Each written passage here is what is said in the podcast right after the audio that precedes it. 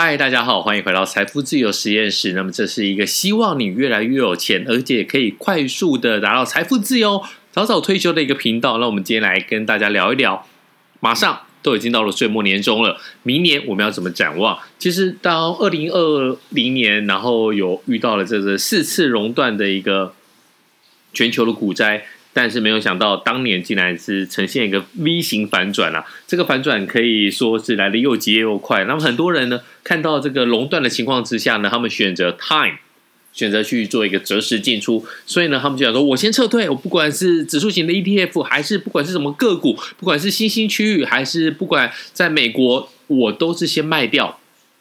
那么他们他们的想法，其实我们以人性来讲的话，可以理解啦，就是我先卖掉，那不管怎么样，等到它落底之后呢，我再来低接，我还是会继续买，但是呢，我暂时不留在这个市场上面。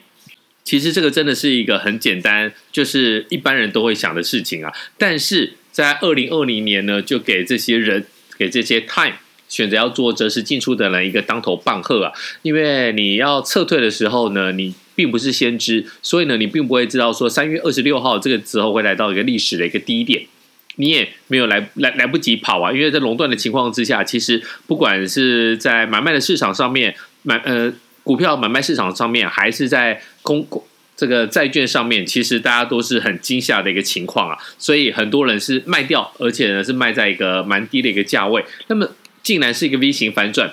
反转上来的情况呢，也来不及买，所以呢，你在错过之后呢，你敢不敢认错？就像我们上个礼拜提到的，你认错就是否决自己的能力，否决自己的一个决定，然后反头去追高。那大家都知道，追高杀低是一个散户最容易犯的一个错嘛。那你现在要做一个不是这么名誉，然后呢，如果你讲出来的话，嗯，也不可以去跟别人炫耀的事情，你愿不愿意？如果你不愿意的话，那你就是错过了一整个百分之百的一个波段的一个涨幅啊！那如果我们用一个比较大的一个时间尺度来看的话，你不要想说这个掉下去的 V 型反转，你要是在二零二零年，不管怎么样，你就是持有一月一号持有到十二月三十一号，其实它整年度来看也是涨了二十趴。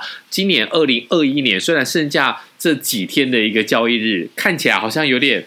不太知道，因为最近美股也是涨涨跌跌。但是整个来讲，如果是算这个 S&P 五百指数的话，呃，不管是 VOO 或是 SPY-IVV，追踪这 S&P 五百指数的大盘型 ETF，全年的涨幅大概也是二十趴左右。所以呢，今年跟去年其实真是蛮舒服的这两年。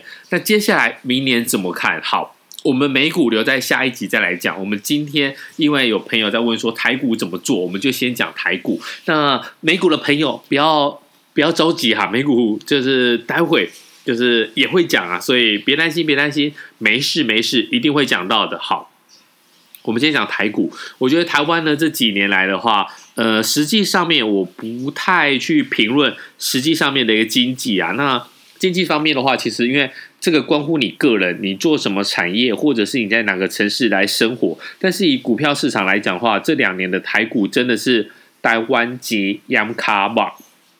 你明年的上半年一定有进场的机会。如果你不进场的话，那是非常的可惜啊。那你要是就是不想听这么多的一个逻辑跟理论的话，那现在这里只要打五颗星，你就可以退场了，我不会怪你。好。那如果想要去了解说为什么我们会讲这种话，或是因为什么会这样的话，我们来看一下。其实最近的台币对美元还是非常的强啊。那么虽然一度呢是退回了二十八点五块钱，一美元换二十八点五块钱，但是呢这两个礼拜我在脸书上面也有一直 po 一个对账单。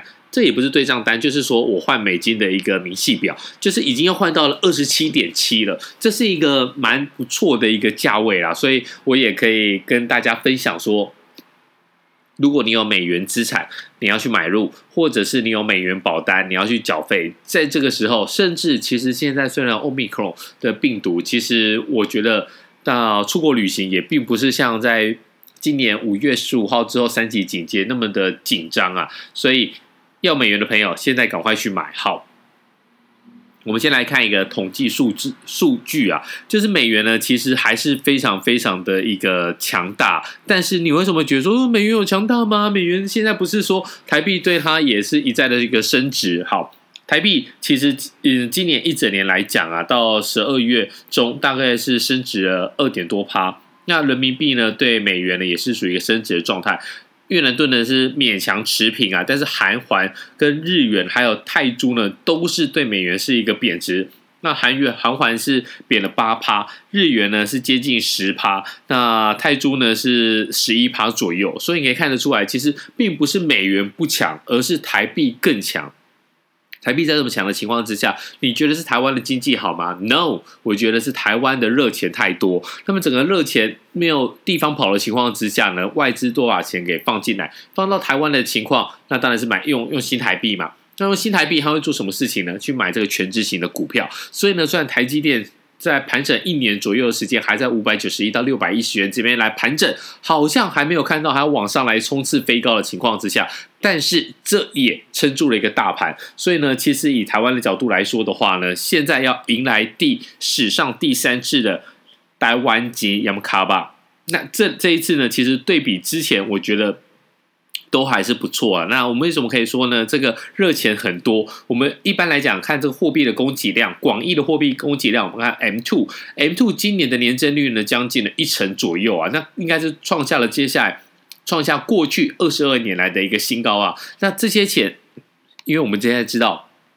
央行是一直在打房嘛？央行打房的情况之下，你钱很难进到房市，尤其是现在要使出了大绝招。你敢买预售屋？好，你买买了你就不要换约，不要换约你就等交屋。交屋的话，你就要把贷款给贷到满。那贷到满的情况之下呢，你前面的头期款这个资金你会卡住，那后面的贷款利息你要付。更可怕的是，它还 hold 住你五年的时间，你在五年之内都是重税。那等于说你买一个房子，天哪，你！